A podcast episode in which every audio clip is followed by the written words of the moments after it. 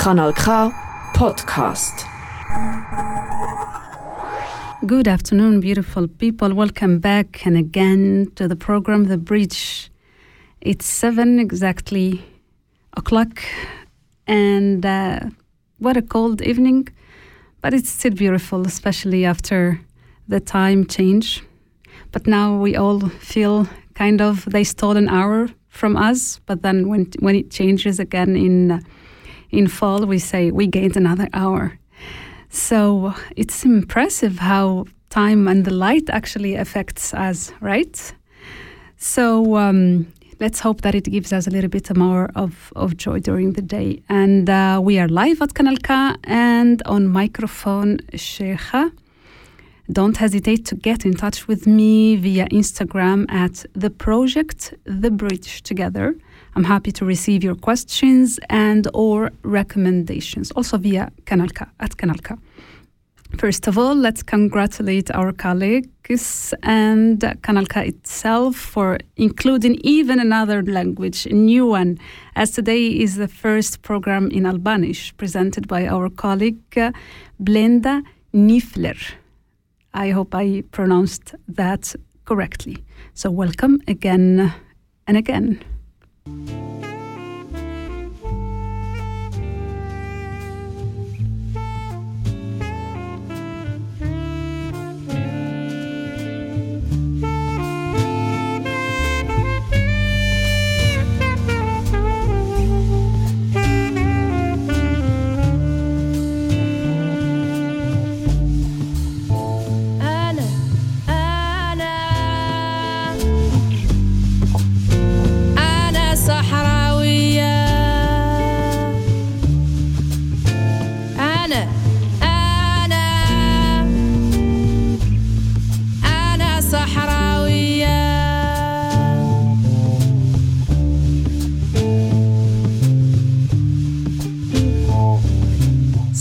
for our program for today, for March, uh, let's say, we're going to talk about a topic that is one of the pillars on which this main project, the bridge, has been created, and that is the fight against racism.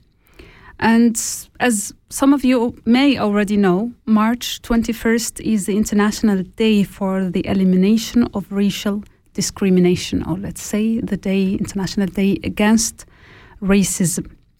And therefore, many of the institutions all over the world and social organizations, they celebrate th- these days, this day, and they try to create and make uh, activities that raise awareness in uh, all over the place, let's say, that actually is related and adapted to their own situation and society.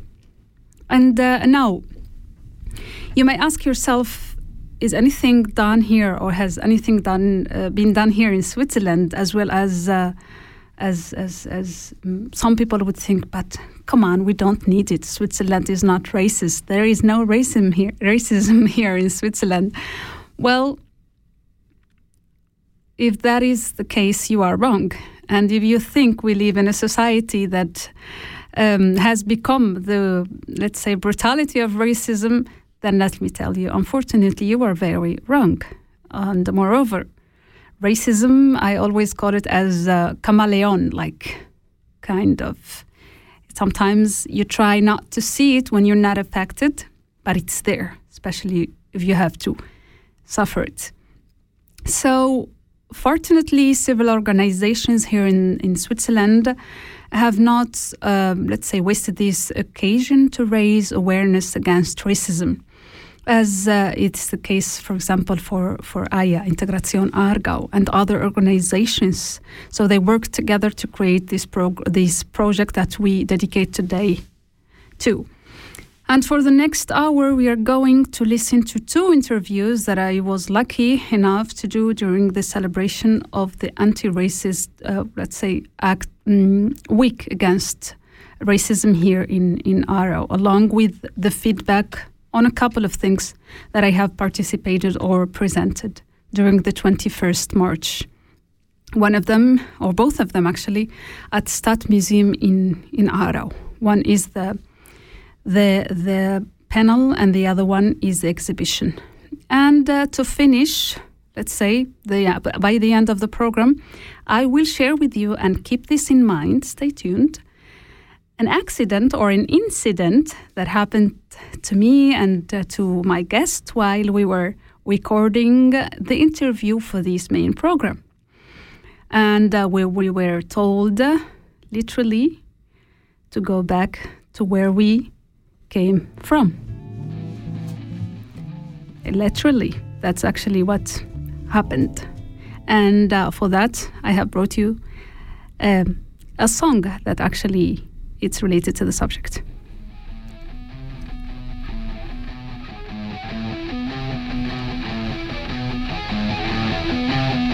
A lovely area before you come here, lovely.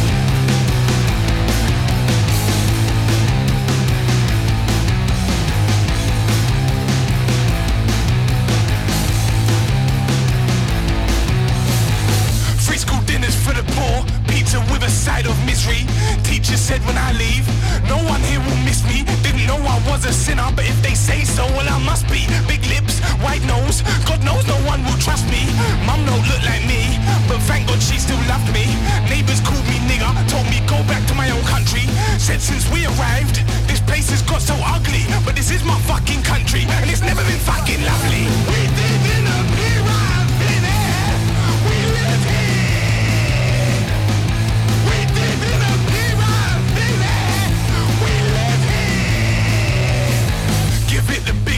Town. Have a drink and puff your chest out. Not racist, you're just proud. Why should you be left out? The fairies get a march, and the knickknacks get a month. We've got the right to vote. I mean, what more could we want? Free to go where I like. If I look like I belong. If not, fuck off. Go on, boy, move along. Remember Stephen Lawrence? He too was free to roam. 18 years old at the bus stop, murdered on his way home. We live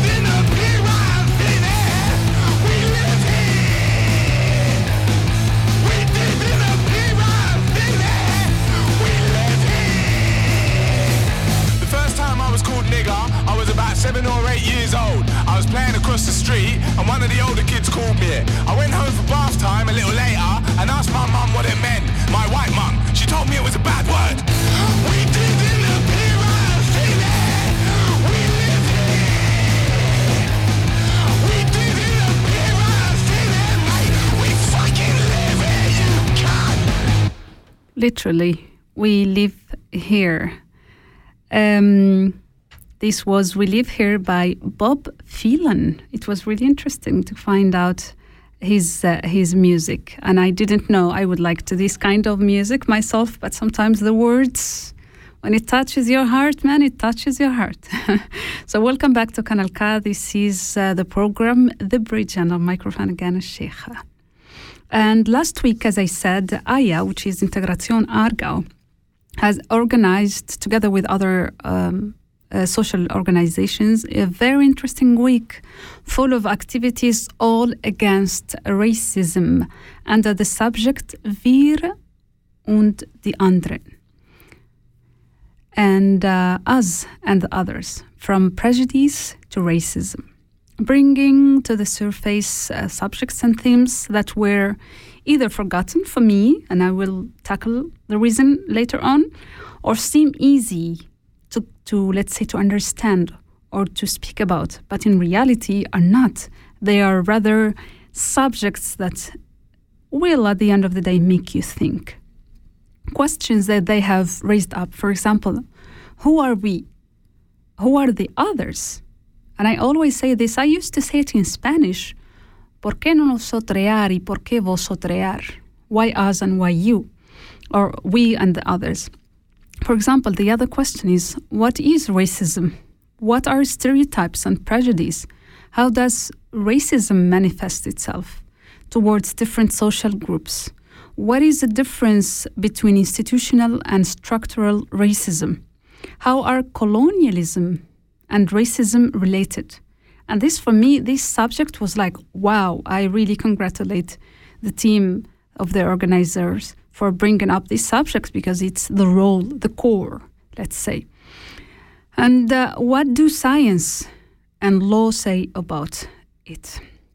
Luckily, I had the chance to interview a team member from Integración Aargau to speak about all that had um, happened um, last week. And uh, let's listen to her introducing herself. Yes, uh, welcome. Um, my name is Seline Keller and I work at Anlaufstelle Integration Aargau, short for AYA, um, since about two years. And I'm one of the project leaders of the Action Week Against Racism in Canton of Aargau of this year, 2023. So, uh, first of all, let me start by thanking Seline Keller and Luana Morgillo for the amazing job they did together with the rest of their team. Mrs. Keller had um, explained to us, uh, mm, or let's say, um, what is the program and what's all about this initiative that they have started. Um, more or less, the Action Week Against Racism is um, the name for some projects or activities held worldwide during the international um, the week of the international day against racism of, on 21st of march. So it's always this 21st of march and the week uh, around this international day is um, the action week against racism. And it's not only held in the canton of aargau or in switzerland it's worldwide um, it's organizations, cities, municipalities, institutions organizing Action Week. So it's not, um, it's like a heterogeneous uh, way of organizing these activities. And in Aargau, it's um, now the fourth time we organize an Action Week against racism. Um, the Anlaufstelle Integration Aargau um, organized Action Weeks in 2017, 18, and 19, and then we had to pause because of the pandemic and now um, in 2023 we're really happy to to do an action week against racism again. Not alone this time but together with two other institutions. Um, this is the uh, regionale integrationsfachstelle in Aarau region of Aarau and the Amt für Migration and Integration um, of Canton of Aargau. And together also with the Stadtmuseum Aarau, uh, which is a cooperation this time. I have also asked Seline about the program, among which she refers to an exhibition that I will give you later on my personal point of view as I have attended attended it this uh, past weekend. Um, the program and the content are different every year or in every region. This um, week we are centering the Action Week Against Racism around an exhibition. The exhibition is called Wir und die Andern vom Vorurteil zum Rassismus. So we and the others from prejudice to racism. Um, this exhibition was not um, invented or um, planned by us, but by a, a, museum in Paris, the Museum of the Humans in Paris, uh, did realize the organization, uh, the, the, exhibition, and we were now able to adapt it um, to the canton of Aargau. Uh, it was also shown in different other cantons of Switzerland, in French speaking cantons first, and now um, it's in the canton of Aargau. So, this exhibition is in the center of the whole Action Week Against Racism, and we um, had different um, activities around or events around this exhibition, for example, the panel and workshops for school classes and guided tours for the public as well. So, as part of the program, I made sure not to lose the chance to attend the the um, exhibition uh, held in Stadt Museum in Aarau. So, first, I recommend you to go with an open mind. If you have time, spend time there, go relaxed, uh, ready to give your brain a good doses of reality. You will get awakened and to take notes, but especially to enjoy the diversity. What I liked about this exhibition that Seline is refer or referred to is how interactive it is. You have uh, screens there with stories or videos to listen to where you have to push this or choose this or that.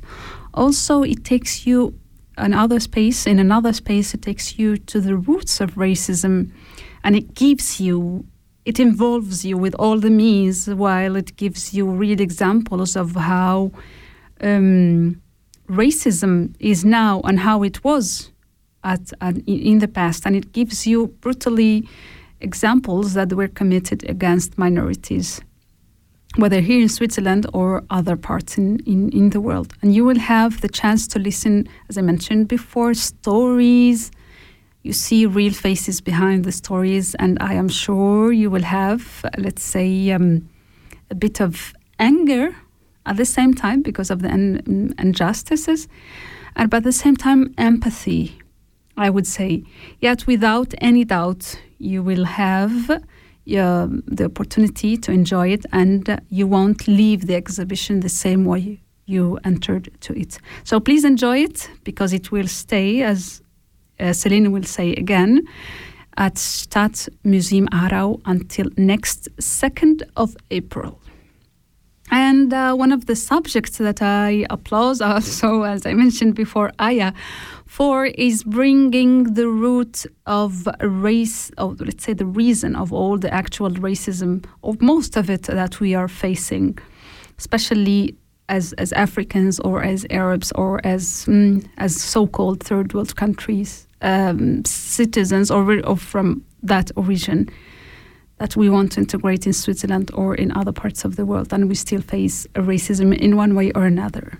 But in reality, this subject is so actual, and it's it's like it's like its wounds are still open, and most of us. And uh, yeah, let's listen to that subject that I like more, and she will explain us more. Many people, especially in Switzerland, um, think that racism is maybe not a problem anymore because we're all over it and it was maybe also just a problem in the past. But um, and especially in Switzerland because um, Switzerland as a country did never have own colonies people may think that this is a, a topic or a problem not um, connected to Switzerland. But what many people don't know is that Switzerland was very much involved in colonialism, although Switzerland did not have own colonies, but in economy and also in the universities, intellectually, Switzerland was involved in colonialism, also um, in racist theory um, thinking. And Switzerland did profit from colonialism and um, from the racial hierarchy that lays behind colonial, colonialism. So the racism or the racist structures we have still nowadays are rooted in history. And as you said before without this historical knowledge which is, which is sometimes forgotten in society without these um, historical connections we cannot understand properly how racism is rooted in societies nowadays. So these kind of activities we do also aim um, at the awareness of people um, for these historical connections with colonialism, with um, racist theories in the past, and um, it's it's in our opinion or in our point of view, it's important to to um, realize that um, racism exists on different levels. It's not just about how we call people with um, different um, skin or hair colors. It's not just about that. It's also about structures we have in the societies, about educational system, about access to health system, about um, the job market, the housing market. This is where the structural level of racism is still very much present nowadays. And um, it's important to draw attention also to these uh, structural levels of um, racism because they are maybe less visible for people who are not affected by by the problem. But um, nevertheless it's it's um, yeah it's really important to draw attention to these to this level. And what I also want to add is that um, I think in anti-racism work, it's sometimes um, people not involved in this kind of work to sometimes misunderstand that um, when talking about racism or discrimination, we don't talk about um, people who want to who act with bad intentions or who who say mm. something with bad intentions. Mm.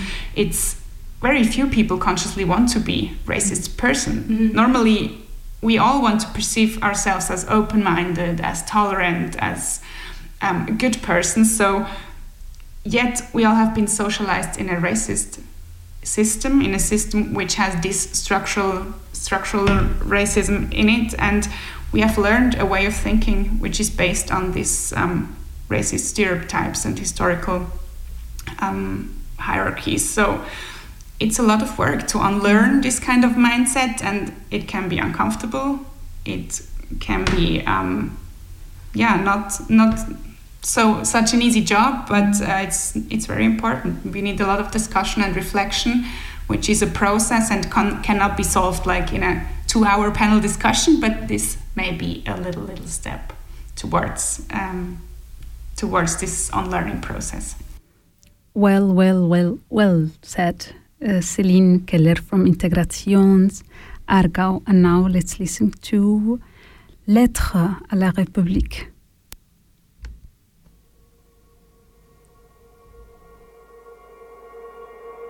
Enjoy it.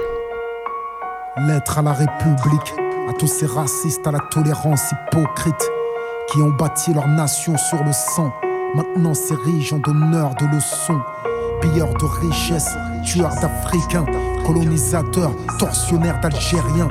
Ce passé colonial, c'est le vôtre, c'est vous qui avez choisi de lier votre histoire à la nôtre.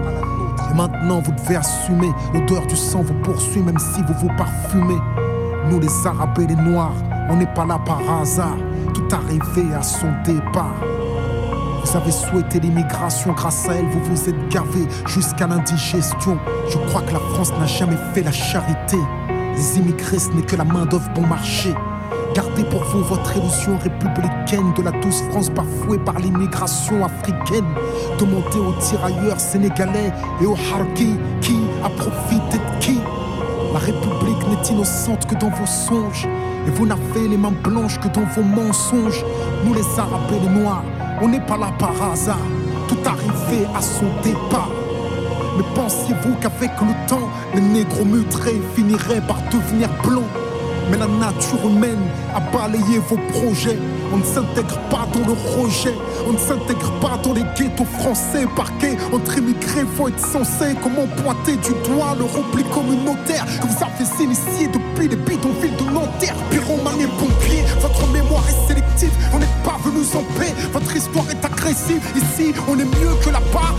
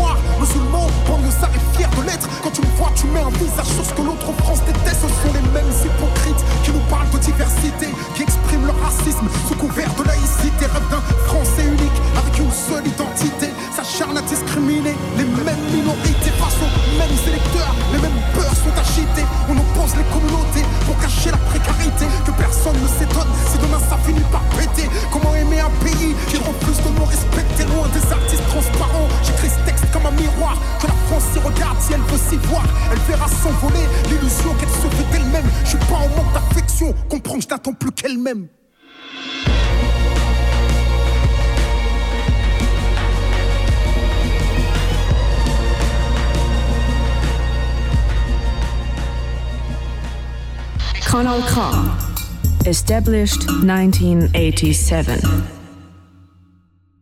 Welcome back. Kery James, Lettre à la République. For me, one of the best pieces that tackles this subject. It just puts the, let's say, the finger in the painful spot that we all have, whether people who suffer from racism or racist themselves, because they listen to the truth. And uh, let's continue listening to our interview to Mrs. Seline Keller from Kenner, sorry, from uh, Integration Aargau, Aya. And let's listen to this part. 21st of March, we had a panel discussion. Um, the 21st of March was the International Day Against Racism. So um, the panel discussion was kind of the very vernissage, the opening event for our exhibition. And we had four wonderful guests uh, on the panel, panelists um, who talked together with uh, moderator um, Bernhard Sen, which is a SRF moderator. Um, and they talked together about the questions who this we and the others actually are. So the we are we and the other. It's in the center of our exhibition. It's the title even, but um, in the end, the question who are we and the others. Um, yeah, it still remains a little bit open, right? So um, the panelists all brought very different perspectives and, and interesting perspectives on these questions. Um, and they also talked about how we can deconstruct these um, we and the others and what uh, different uh, constructive possibilities we have to tackle um, the, the topic of anti-racism in society. We had um, people from, from national commissions against racism, from, from office uh, from combat against racism, and also a representative from the cantonal police who also brings another perspective to the topic. And um, we had representatives from, from administration and politics who were talking to the panel public, um, which was also very important to us to have um, the Regierungsrat and the Stadträtin with us because racism is not a problem which exists only on the individual level, but um, as I said before, it's a structural um, problem as well, and it needs to be it needs to be looked at from individuals in a reflection process, but also from politics and from society as in general. So this was the panel discussion we had on 21st of March. And then in the whole first week of the exhibition, we had uh, school groups, um, school classes in the exhibition for workshops. Originally, we planned to do eight workshops uh, with the school classes, but the demand was really huge. We we are happy that the demand was, was so huge, but also a bit surprised. So in the end, we were able to hold 12 workshops um, with school classes, uh, which also shows the relevance of the topic, I think. And we did not um, hold the workshops ourselves from the organization committee, but we had um, mediators, which on one have on one hand have an educational um, background or social work background, and on the other hand, they deal with the topic from uh, their own personal biography. So the mediators were all people who did experience uh, racist discrimination in their biography, and it was really important to us that it's not simply professionals, white professionals again explaining the world, but that people who have experiential knowledge in the, the in the topic um, in addition to their professional knowledge, do tackle the, the topic and the workshops with uh, the school classes. And the focus on school classes goes back to the idea that um, strengthening the awareness of youth or young people um, can be particularly effective because, on one hand, these um, school children or young adults they may be um, they may be personally affected by the topic, and on the other hand, these young people are gonna shape our society in the future. So if they are, um, if we are able to raise awareness uh, for young people um, to this topic, then um, they can like multiply their awareness in their families, in their friends uh, groups, in other groups they are in, and um, yeah, we hope that it will not only have an effect on these individual um, students or school um, groups, but also on the social groups they are connected to. And apart from that, on the weekend we organized two guided tours for the public as well. On the weekend, we also organized two um, public guided tours through the exhibition, which gave um, the interested um, public um, the opportunity to involve um, with the topic a bit more. One can go to the exhibition without a workshop or without a guided tour, but um, with the guided tour, it's even more. The exhibition um, is at the entrance level of the Stadtmuseum Aarau, and the guided tour is a part of the guided tour is in the exhibition itself, and the part of the tour um, is in another um, room of the of the Stadtmuseum Aarau. So we were also able to do some interactive parts where people were able to to involve to the topic a bit more personally, and this is much easier when you go to a closed room where you have kind of a safe space and have a bit of uh, like a quiet atmosphere and not everyone walking in and out as it is a sensitive topic. Uh, Seline's actually feedback about the panel was quite true because uh, the panel she was referring to it was held the same as she mentioned mentioned the same day of 21st of March at 7 and luckily I arrived earlier because otherwise I wouldn't have had the chance to attend because the capacity has been um, how, is it said? Uh, sold out? No not sold out because it was for free but it was exhausted. It, it, there were no more place for people. And I think that Aya's team had uh, I saw them creating more space for interested people. And I find these kind of things uh, relevant for me because it I was happy to see that people are actually interested in attending these kind of activities and subjects that uh, shows that people are still um, uh, these things still matter to them, which is how to battle racism.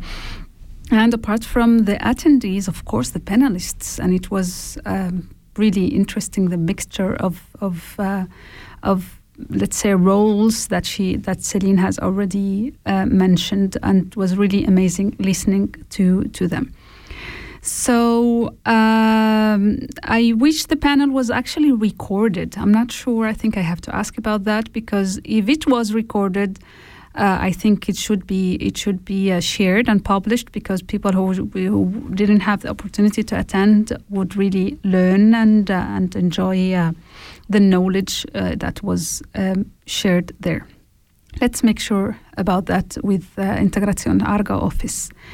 And let's continue listening to Seline from Aya.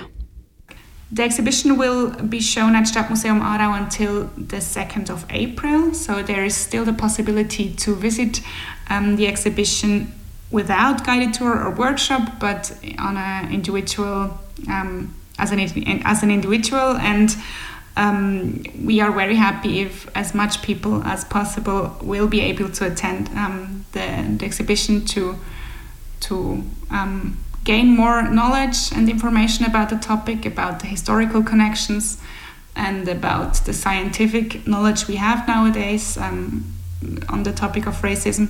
So um, the exhibition will be until 2nd of April, but we won't stop the work of anti-racism afterwards.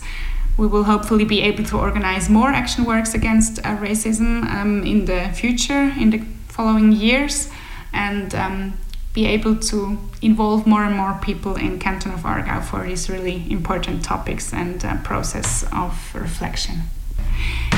Yes, we are happy with the results um, we have with the Action Week Against Racism. We are really happy with um, the many, many people who attended the panel discussion on 21st of March with the really big demand of uh, school classes wanting to book um, workshops and yeah, we really hope to have contributed a little, little bit, a small step to um, to a world uh, where uh, racism is not so much a topic anymore. Although we know that we haven't changed the world with this Action Week, but it's a small step in the reflection process, which is so important. So, yes, we are happy, but there's still a lot of work to do.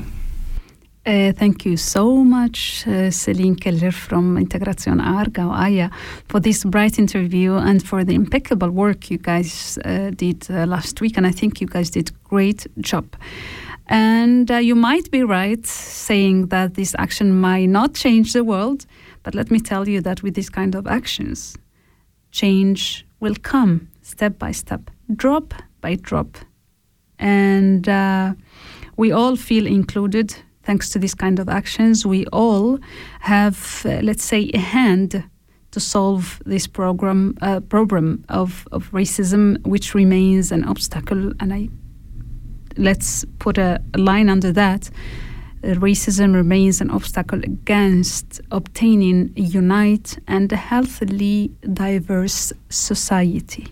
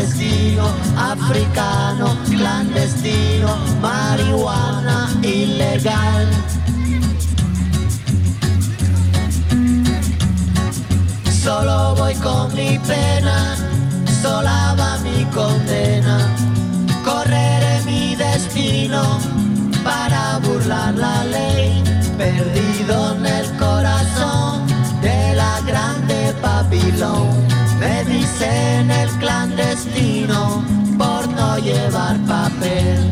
Argelino clandestino, nigeriano clandestino, boliviano clandestino, mano negra ilegal.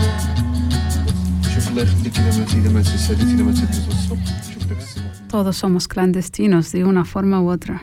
We are all clandestinos in one way or another, as Manu Chao uh, says. We are back at Kanal K with the program The Bridge, and uh, we are still covering the Action Week Against Racism. And our next interview was made with Mr. Mr. Celeste Ugochukwu, and it was such such a brilliant, brilliant guest, and one of the panelists of the. Um, panel that was previously mentioned by um, by um, Mrs. Keller from Aya. And then he's an expert in the field. What a brilliant curriculum he has. And two things that I have to mention before starting to listen to this interview. Do, due to our guest's full schedule, we had to take um, uh, advantage of his presence. He's in Aarau, Aarau last week and uh, to move the interview to last uh, 21st of, of March. And um, I proposed to hold the interview in front of the Aarau church. And naive me, uh, excuse me, I thought it was that place could be quite place to do an interview, and um, unfortunately it wasn't. But anyways, I will explain more later. And I second thing is that I had my baby. I didn't find anyone to babysit her in that case because it was a really short notice. In case you hear her in the background, I hope that doesn't annoy you. It doesn't annoy me. Even though it was stressful to be working mom with a baby, holding the baby with one hand and the microphone on the, the other. Uh, I hope you enjoy and learn as much as you can because just as the way I did with uh, Mr. Mr. Uh, Celeste. Um, Dozier Celeste Ugochukwu. Um, I come originally from Nigeria, and um, in the meantime, um, I have been naturalized uh, Swiss. I uh, studied uh, law at the University of uh, Freiburg, and then before I came to Switzerland, I also studied philosophy and sociology at the University of Ibadan in Nigeria. Actually, my intention was to uh, go into uh, um, to study to write my thesis to have a doctorate degree, and then of course when the conditions uh, were too strict. I had to almost do all the exams that I've done before in Nigeria, so I decided to do something else. So that's how I, I chose the profession that has always interested me, which is law. And um, in choosing law, I have um, always uh, my first major intention was to work in an international organization. And that was why I tried and then made some efforts to learn uh, foreign languages. Um, as you can see through my CV, I speak English, German, French, uh, uh, Spanish, and then, of course, my mother tongue, Igbo. And um, uh, it has been a, a, long journey. And the part of the idea is uh, through the international, uh, working international community to have access to international humanitarian, humanitarian law because uh, it has always been my dream to serve people, to support people, and to help in reaching a world where the human rights are respected and people are treated equally. So that's been my motivation. That's uh, what took me all the way from Nigeria to Switzerland. And one of the questions that I couldn't waste the opportunity to ask uh, as having an expert in front of me and um, is the subject of what fuels or let's say what feeds racism in our society and uh, let's listen um, i think uh, one of the the main things i think that feeds racism is um, first of all the, the culture of impunity um, when people uh, think they can do what they want to do, uh, even though in their mind they know it is not correct, it is uh, discrimination against other people, but they still do it. And of course, the law does not take its toll on them. When the law is not applied to such people, then it gives them that um, courage that they can get away with it and they will repeat it and of course other people that see what happens and see that they never get any reprimand from the state they will be uh, pressured or uh, tempted to follow the same course so the culture of impunity is one and of course there is also um, sort of um, what i would call um, um, uh, some some fear, unmotivated fear of the other, uh, the, the fear of the unknown. Uh, when uh, people they see you, they don't know you, and they don't know the culture exactly where you're coming from, and that brings some element of fear. And then, um, and of course, when that fear comes, the immediate reaction is to try to bring the other person down. It becomes like a, a struggle. Um, uh, I, I, won't bow down to that person because uh, he's a foreigner, and then uh, he should be able to come down for me. So that culture of uh, unmot, uh, motivated uh, fear is part of the reasons why people go into racial, racial acts. Of course, above all, there is also the issue of uh, of power.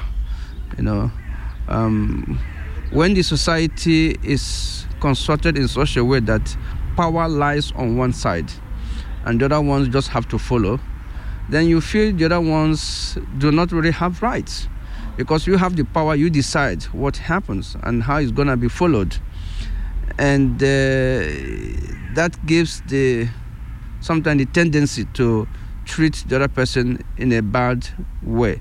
Uh, because whoever that has the power wants to exert that power on the other person. And in most cases the other person is somebody from the, the other side, whether it is um, a man exerting power against a woman or um, the white Caucasians exerting power against the blacks, the fellow blacks, and um, it is always all the people that feel that they are indigenous, that they are the owners of the land, exerting the same power against people they see as migrants that come from elsewhere. So these are the the three uh, basic uh, reasons: proportion of power that is possessed by some group that wants to exert it against others, and the culture of impunity. The third, as I mentioned, uh, the fear of the unknown. Uh, when somebody does not know the other, there's uh, this fear to bring the person down, and then um, uh, putting every fault in the society on this other person because he's coming from outside. So, and then above all, to equate it all, I think there's also a question of ignorance. Um, uh, when people still believe that a race is stronger or more powerful than the other one, and they have to determine what happens. And uh, of course, in that aspect, I'm not just talking in terms of maybe white race, the Caucasian, and then the Asians, and the and then the black race, because even within the black race, for example, you still have such elements within the ethnic groups. You know, uh, there are some ethnic groups that have maybe traditionally they have held power for long, and then they believe they are now born to rule, and that power belongs to them, and they can use it against the other ethnic groups, even within the same country.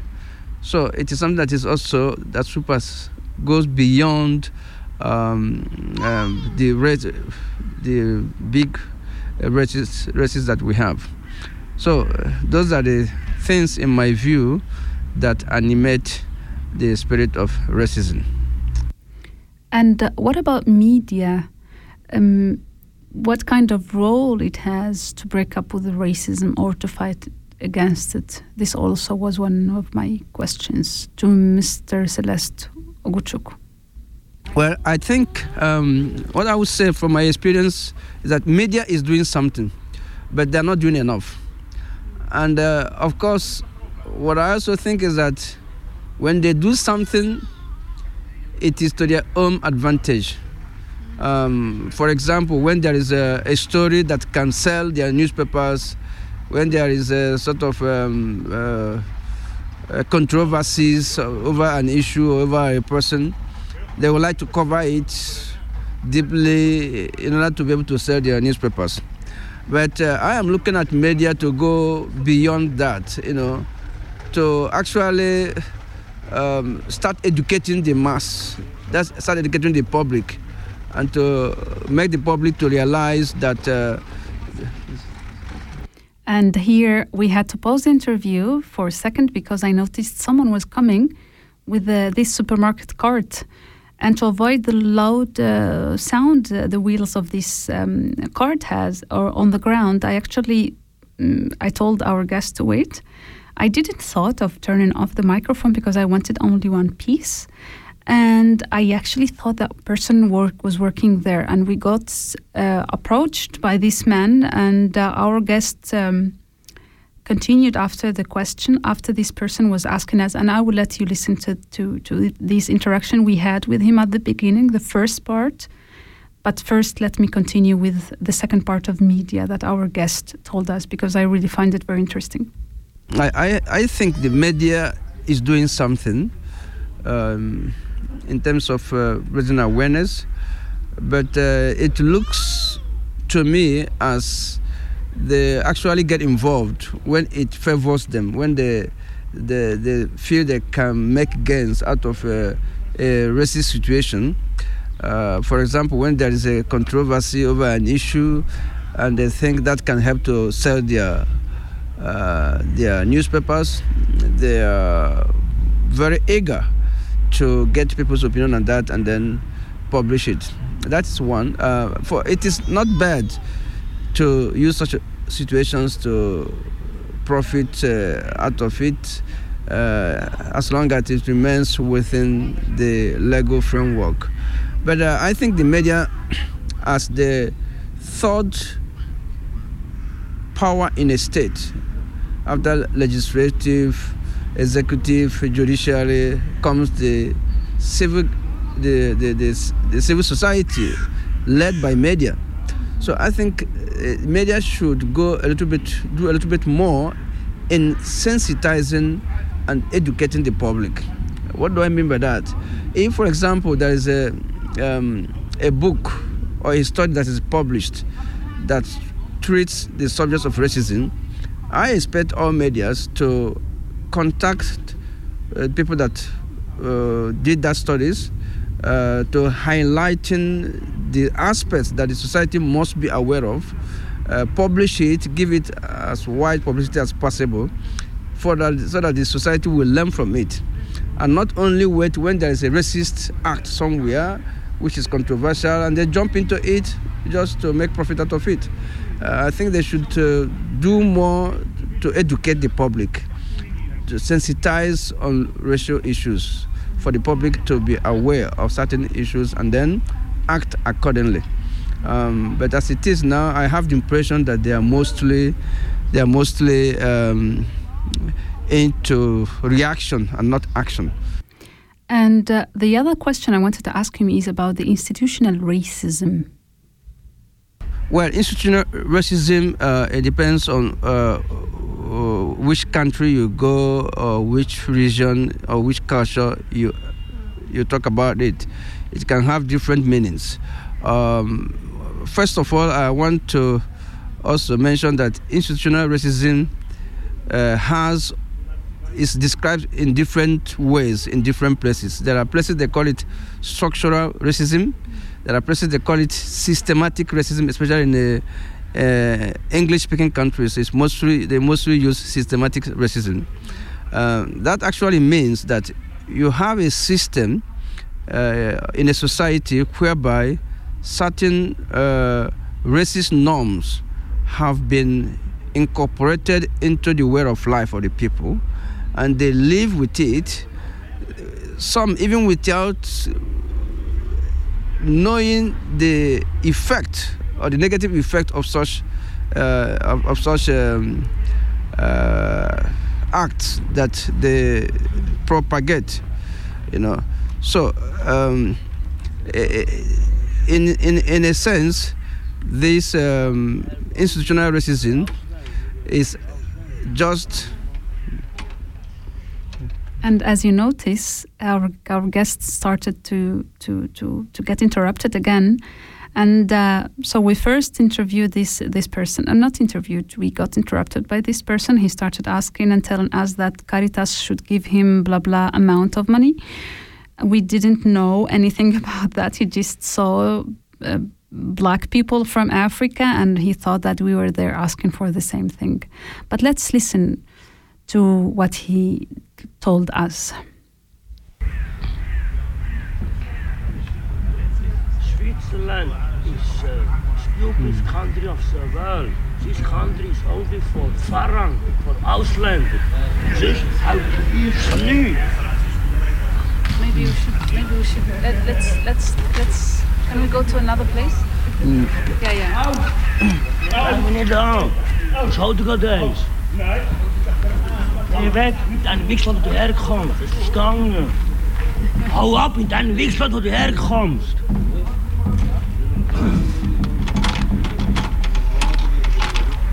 Alles stupid, Idioten. Gibt all money Farang, Ausländer. Aber die Schweizer Hälfte, kein no, nada.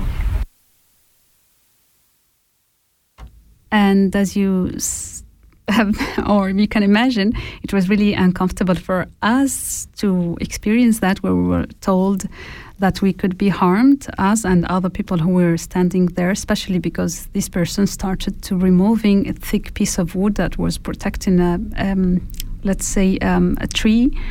I was afraid, um, the guest was afraid that they will be harmed, especially for also the baby. But, anyways. Uh, who would have said that this will happen while doing an interview against racism? And let's listen to the fresh, very fresh react of our guest at that specific moment.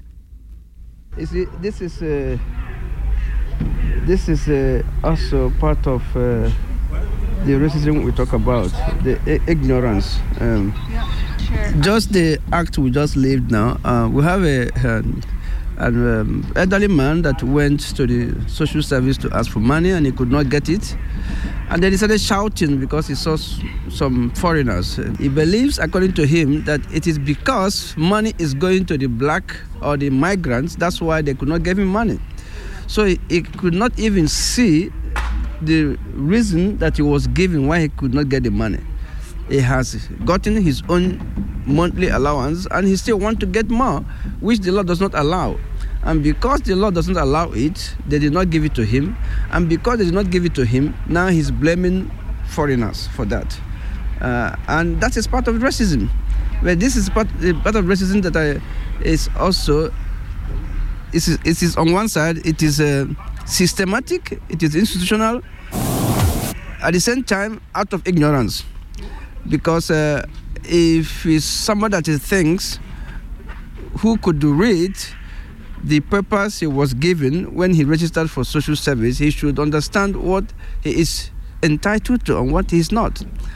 And so this is part of it. When there is a problem in society people instead of blaming themselves for not doing well already for not working or uh, earning his life like every other person is want to blame foreigners for not getting money from social service and it's not even a, a, um, I believe it's not even a, a foreigner that is uh, working there, uh, but it gives this. This is a, is part of the things we are talking about, unfortunately. Unfortunately, thank you very much, Mr. Celeste Ugochukwu. I think people like you need to be given more space to speak up to conscientize society, and I will be more than happy to have you here at the studios at Kanal with more programs uh, at uh, the bridge. We really need people who are brilliant like you in, in, in our daily lives. And uh, I'm sorry you had to experience what you experienced uh, um, for giving us the interview. So it's uh, 7 70, uh, 57 minutes. And before the program finishes, let me congratulate the Muslim community.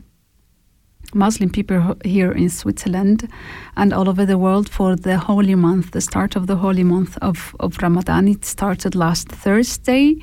I hope your fasts get accepted. I hope that um, we continue thinking about the people who, at the end of the day, don't have a fridge to open, don't have clean water to drink, people that don't have these amazing things that we have when the end the day ends because we have safety, we have homes, we have uh, medicaments if we need, we have everything we need and everything we want. Let's just think about those who don't have all those things, and it makes us actually be more grateful. It was amazing sharing this program with you guys, and let's listen to a little bit of Arabic music regarding Ramadan, and I hope you enjoy it. Until next Monday, this struggle against injustices continues with the program The Bridge. Have a lovely evening.